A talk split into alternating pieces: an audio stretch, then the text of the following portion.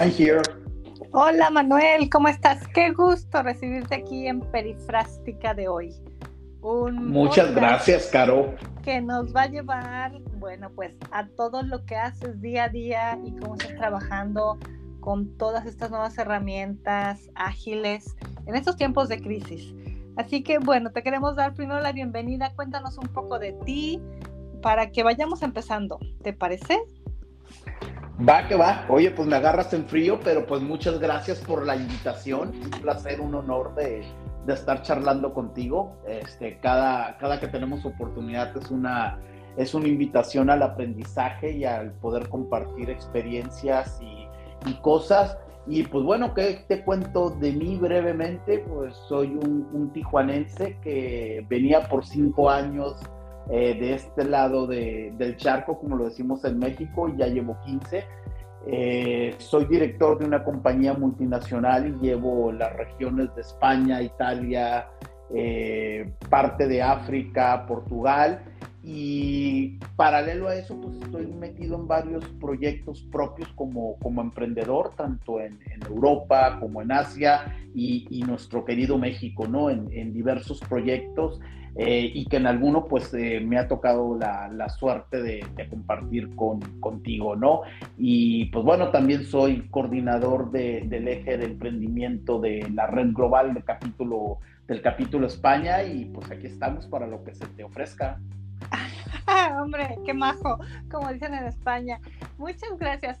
Oye, primer pregunta, ¿hay crisis o no hay crisis? ¿Y, qué, qué, es lo que estás vislumbrando para este 2024, o 23, 24, 25? A ver, eh, es que la, la, crisis conforme vas desarrollando tu experiencia profesional la ves de diferentes ópticas, no, no falta el, el que te dice, las crisis son unas oportunidades de negocio, es cierto. Eh, otro, yo soy mucho de dicho, y hay uno mexicano que me encanta, que donde unos lloran, otros venden Kleenex, lo cual también es cierto. Pero eh, si nos ponemos un poco serios y vemos la perspectiva general del mercado, eh, yo creo que sí las cosas están empezando a tornar difíciles, ¿no? Y, y digo empezándose a tornar porque veníamos saliendo como de, de, una crisis muy prolongada por todo esto que, que pasó de que si la pandemia, que la crisis de la logística, que, que la crisis de suministros y que se fueron eh, sumando como si fuera una pelota de nieve y ahora estos últimos cuatro o cinco meses que, que de alguna otra manera, manera mirábamos la luz al final del túnel, pues la perspectiva económica para el 2023 pues no la veo muy halagadora, ¿no? Eh, esto te lo abro en, en, general y en base a lo que yo me estoy moviendo. Evidentemente hay ciertos, ciertos renglones o ciertos negocios que, que, bueno, la crisis les va a afectar menos que, que a las demás, pero pero sí yo soy, estoy muy cauto respecto a la, economía en el 2024 y veo signos que no, no, me, no me están gustando mucho. Que no te están gustando mucho. Oye, y en referencia a esto, ¿qué, ¿qué es lo que está surgiendo, por ejemplo, en el tema de los equipos de trabajo ante la crisis, ante la incomunicación, ante la falta de tolerancia o la intolerancia, ante la entrega rápida, ante ante la situación con el cliente, que también me parece que cada vez se frustra más o nos, o nos, o, o nos necesita más o está teniendo experiencias también dentro de su lado familiar o emocional mucho más difíciles. Pues mira, estamos aprendiendo nuevos conceptos y uno de ellos se llama resiliencia. Hace, si me hubieras preguntado hace cinco o ocho años qué significado tenía eso, te hubiera dicho no tengo ni la menor idea de lo que me estás hablando. Son tiempos, yo creo, Caro, de, de adaptación, eh, de, de, mostrar empatía de, y que te muestren también empatía, ¿no? Yo creo que de nada nos sirve meternos en ese fondo, en ese hoyo sin fondo que se llama frustración, estrés, porque al fin de cuentas, pues no resuelves nada, ¿no? Yo creo que eh, hay que actuar de la mejor manera posible en tu trabajo, en tu vida, en tu familia, con tus cuates. eh, y hacerlo lo mejor que puedas. Y hay cosas que no dependen de ti y esas que no dependen de ti, por más que tú le eches ganas, pues, pues no, las vas, no las vas a cambiar, ¿no?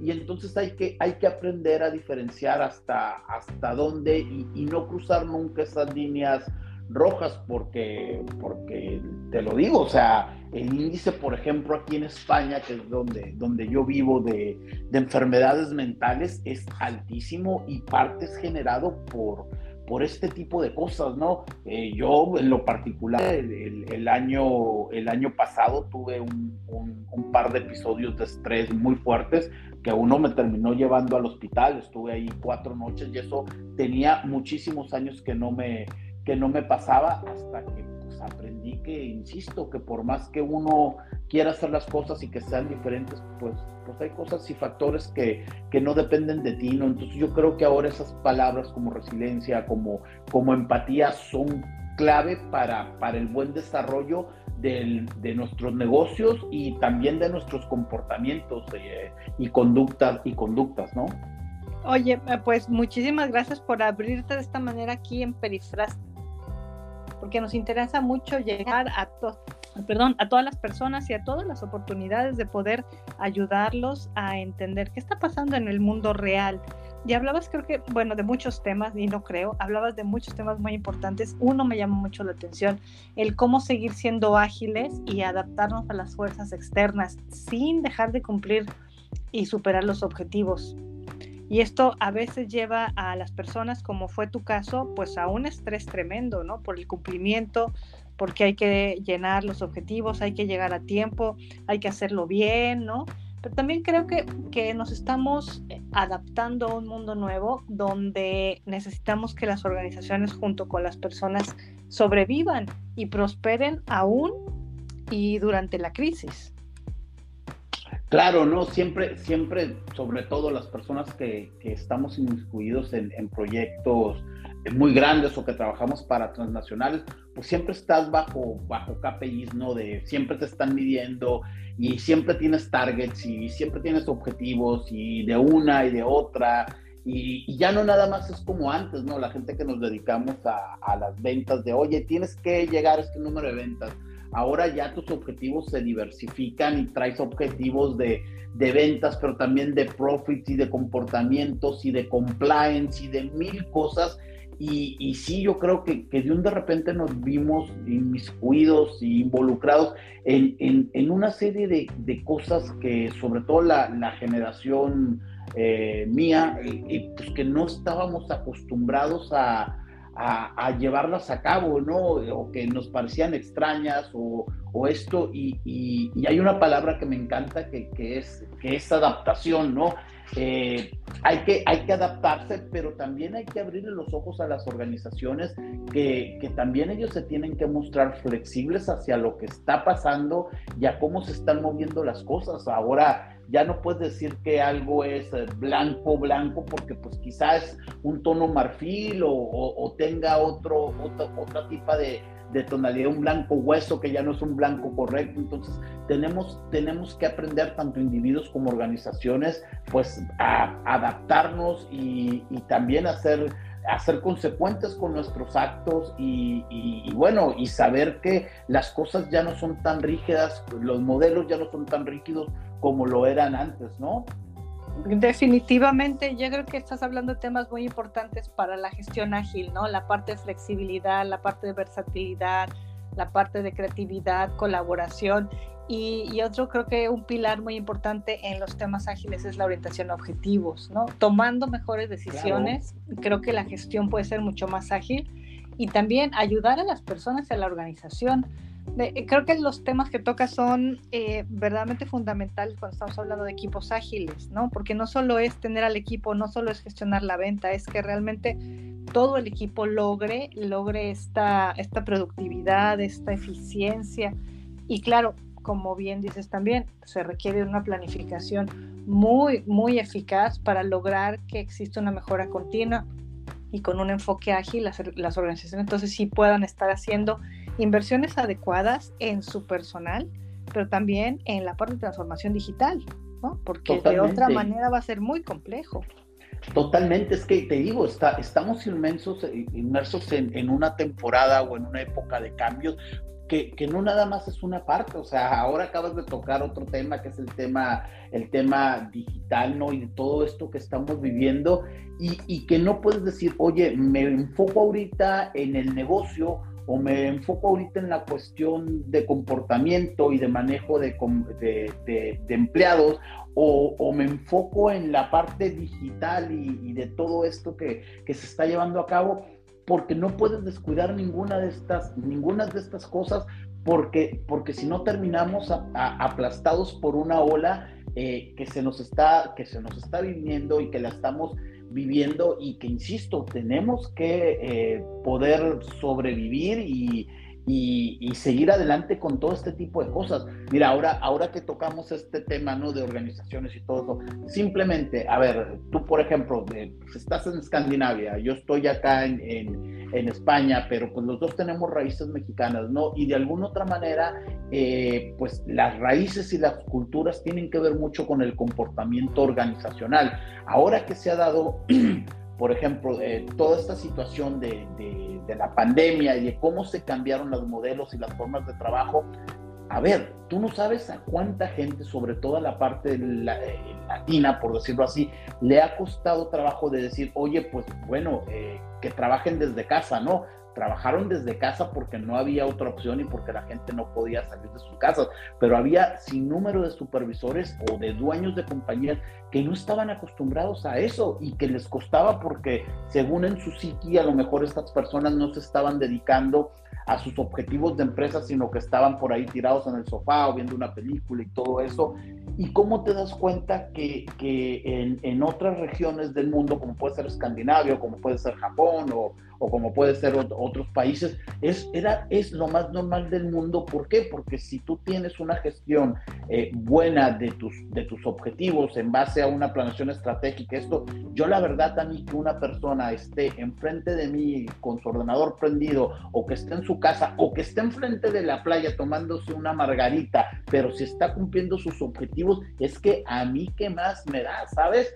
Entonces, pues, claro. vol vol volvemos al tema este de, de, cómo nos tenemos que adaptar tanto personas como, como organizaciones a todo esto. Y luego tú sacas esa parte y dices, bueno, pues bueno, ya me adapté, es que mis, no sé, la manera que yo lo hacía era diferente y todo eso, pero se dio un de repente, y lo hablábamos hace, hace poco en una charla, cuál es el promedio de vida ya simplemente de las computadoras o de los ordenadores, como le llamamos acá. Oye, cinco años, ocho años, y dices tú, oye, no puede ser, o sea, no puedes tener estas herramientas con el mundo que va tan rápido. Entonces, todo tiene que ir paralelo. Sí, muy bien la parte de negocio, muy bien la parte eh, de, de, comportamiento organizacional, pero tampoco te puedes olvidar de la parte tecnológica y de todo esto que se nos está viniendo, donde pues ya se habla pues de, mundos virtuales, de, universos paralelos, de metaversos sagrado eh, 4, 4, 5, 6, y tienes que estar en todo esto, ¿sabes?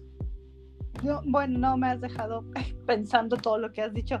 Yo creo que es muy importante que nuestros amigos que nos escuchan, que las empresas que están con nosotros, que nos siguen, nuestros, nuestros followers, pero también aquellos que van a tomar el certificado este mes de febrero, el día 9, y que tú vas a ser uno de nuestros líderes eh, en la parte de enseñanza y dándonos estos casos como ahora nos estás dando, lo tomen en cuenta, porque creo que el, la cultura de reconocimiento, la cultura de la recompensa y la cultura de los objetivos claros va a ser fundamental para crecer como organización. Y eso va a tener que ver con quién hace cada quien, qué hace qué, cómo lo hace, para qué lo hace y obviamente qué herramientas tecnológicas necesita, porque sin eso, pues aunque ya no estemos en lockdown, aunque ya no estemos encerrados, nos tenemos que comunicar de una manera nueva, distinta, pero mucho más eficaz. Comunicación, comunicación es la clave, pero a ver, pero una buena comunicación, a ver, decimos, comunicación, a ver, sí, todos los días nos comunicamos, todos los días hablamos con clientes, con nuestras familias, con nuestros amigos, pero la comunicación muchas veces va más allá de eso. Tiene que ser una comunicación, comunicación muy clara, muy objetiva, que lo que yo te esté transmitiendo tú lo entiendas tal cual yo te lo quiero dar a, a, entender que va sobre cierto tipo de, de, objetivos, ¿no? Evitar el, ah, es que yo creí, yo pensé, yo asumí que era esto. No, la comunicación es clave para entender qué es lo que busca de ti las personas y las organizaciones, ¿no? O tus propios clientes. Bueno, ahí estás hablando de, temas, híjole, creo que, creo que eh, fui apuntando más o menos lo que fuiste diciendo, lo que estuviste diciendo, eh, y creo que a ver, algunas claves que nos está recomendando para un enfoque ágil es jerarquía de necesidades, medir lo que estamos haciendo, puede ser OKRs, por ejemplo, trabajar con la gestión del cambio, implementar la mejora continua, gestionar la comunicación de la colaboración en equipo, que, haces mucho énfasis en esto, una gestión visual, ya sea eh, presencial o remota, y ahora te platico una experiencia que me acaba de pasar. Me gustó mucho eso de invertir en el futuro, ¿sabes? Creo que eso es lo que nos está faltando en la visión con las organizaciones. Estamos invirtiendo en el presente, pero no estamos invirtiendo para el futuro y las herramientas del futuro, como bien dices, pues en algunas organizaciones ya están súper obsoletas. Y aún así quieres que esté a tiempo en la junta y quieres que me conecte y quieres que participe y que esté ahí y quieres, quieres todo de mí, pero no me das la herramienta adecuada, ¿no? Y eso creo que es un tema bien, bien importante en, en invertir el futuro. Te, quiero platicar algo que me pasó recientemente, porque me hiciste recordarlo. Una empresa me habla y me dice, oye, necesitamos tus servicios aquí, ya, ya, ya, ya. Dije, ok, ¿qué, qué necesitan? Pues de transformación digital. Ok, y de change management. Perfecto. Oye, lo primero que necesitamos saber es cómo vas a vigilar a nuestros trabajadores a través de, de la cámara. ¿En serio? Te quedaste callado, sí, lo sabía. Y yo así, ¿cómo? Sí, sí, necesitamos que nos digas cuál va a ser la métrica para saber quién está trabajando enfrente de la computadora y quién no. Porque les exigimos que tengan el Zoom prendido las ocho horas que tienen de su jornada laboral. Dios.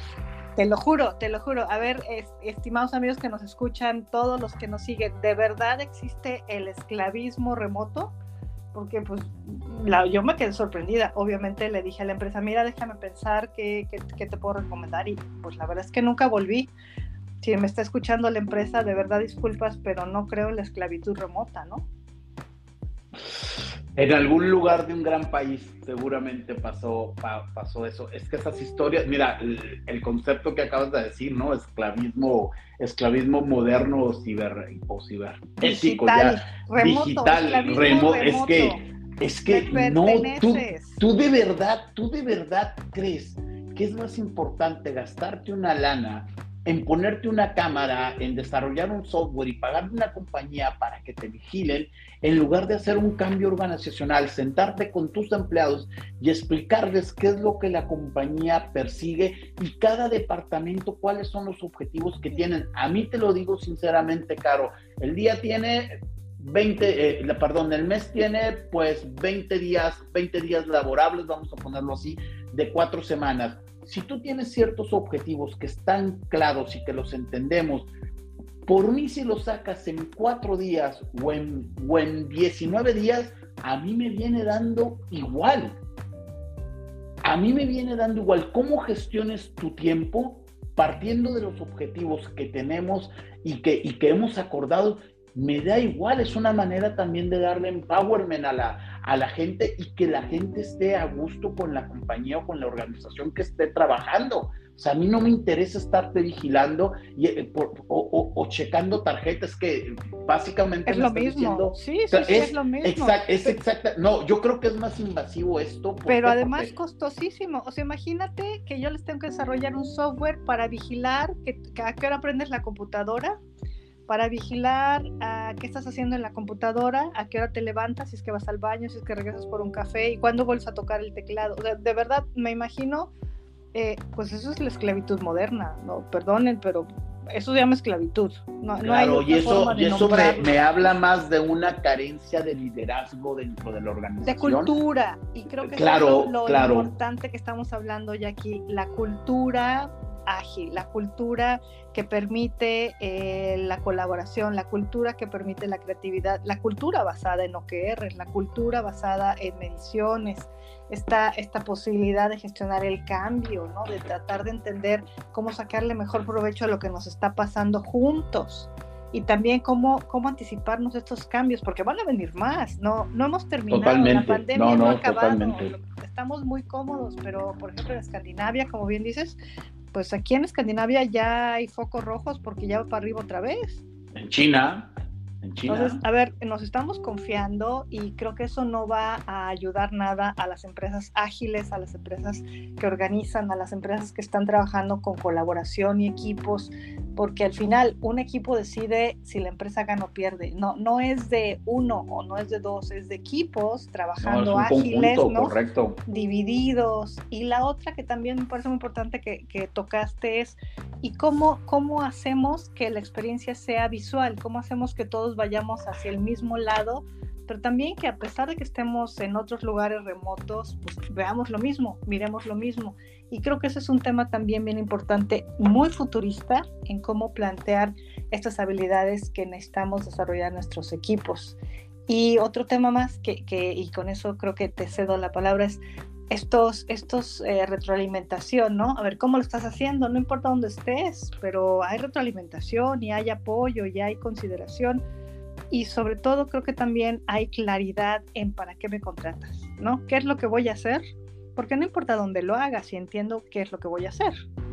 Totalmente, que, era lo que hablábamos, la comunicación y definir exactamente qué es lo que necesito de ti, o sea, basándome en, las habilidades y en las, las aptitudes que, que tienes y, y, dónde lo hagas y cómo lo hagas, es que me da, me da un poco igual, ¿no? me sigo en shock por lo que a ver, esto lo hubiera entendido hace 15 años, ¿no? O, cuando yo trabajé, te contaría de historias de, y, nos, y nos reiríamos.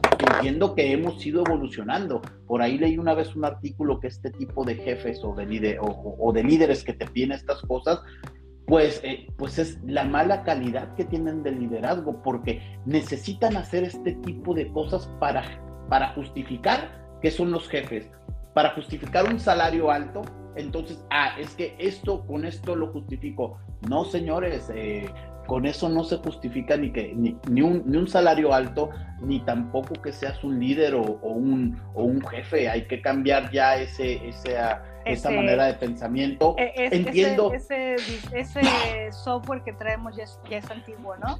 Manuel, claro, se nos está acabando el tiempo, como siempre cuando platicamos contigo. Recomendaciones. ¿Qué, qué, recomendaciones Comunicación. ágiles nos das como project manager? Porque tú eres un super project manager a nivel global. ¿Qué nos recomiendas? Muchas gracias.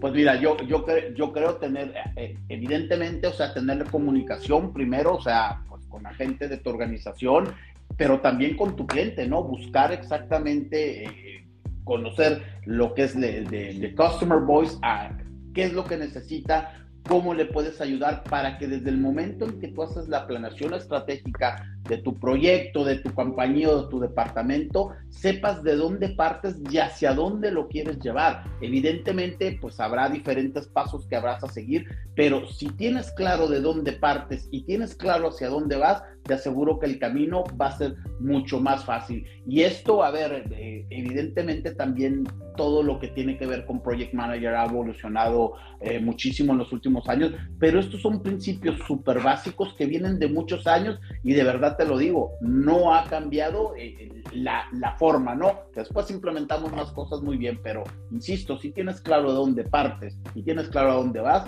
vas a ver que, que te será mucho más fácil, ¿no? Muchísimas gracias, Manuel. Bueno, pues podemos concluir entonces. Aquí también seguía yo apuntando todas las recomendaciones que nos está dando Manuel, que fueron más o menos ocho. Eh, ¿En qué nos recomienda? 8-9, se las voy a comentar. Eh, entender las necesidades de las jerarquías. No es el jefe, es un líder que ayuda, que colabora, que participa, que comunica, que habla. No es qué voy a hacer, sino cómo me vas a medir, cuáles son mis objetivos claros qué estás esperando de mí, cuál es mi posición en el proyecto, en la organización, ¿no? cómo contribuyo con ella, cómo mejoro, cómo trabajo, cuál es, cuál es mi, mi meta contigo y la meta con la organización, cómo gestiono la comunicación, cómo hago esta colaboración en equipo, de qué manera utilizo las eh, herramientas remotas que lo estuviste comentando bastante, ¿no? Cómo hago que sea mucho más fácil el trabajo para ti, invertir en el futuro, Invertir en el futuro de la empresa es invertir en los colaboradores. Manuel, pues nos ha dado muchísimo gusto tenerte aquí con nosotros en Perifrástica de hoy. Yo soy Carolina Salazar, fundadora de Design Thinking Sweden y de Connectum City Metaverso, y nos ha dado muchísimo gusto tenerte. Seguramente, si nos permites, te volveremos a invitar. Por supuesto, Caro, fue un placer haber estado contigo y abierto a, a una nueva invitación. Muchísimas gracias y recuerden, Perifrástica de hoy en Spotify. Gracias a todos, que les vaya muy bien.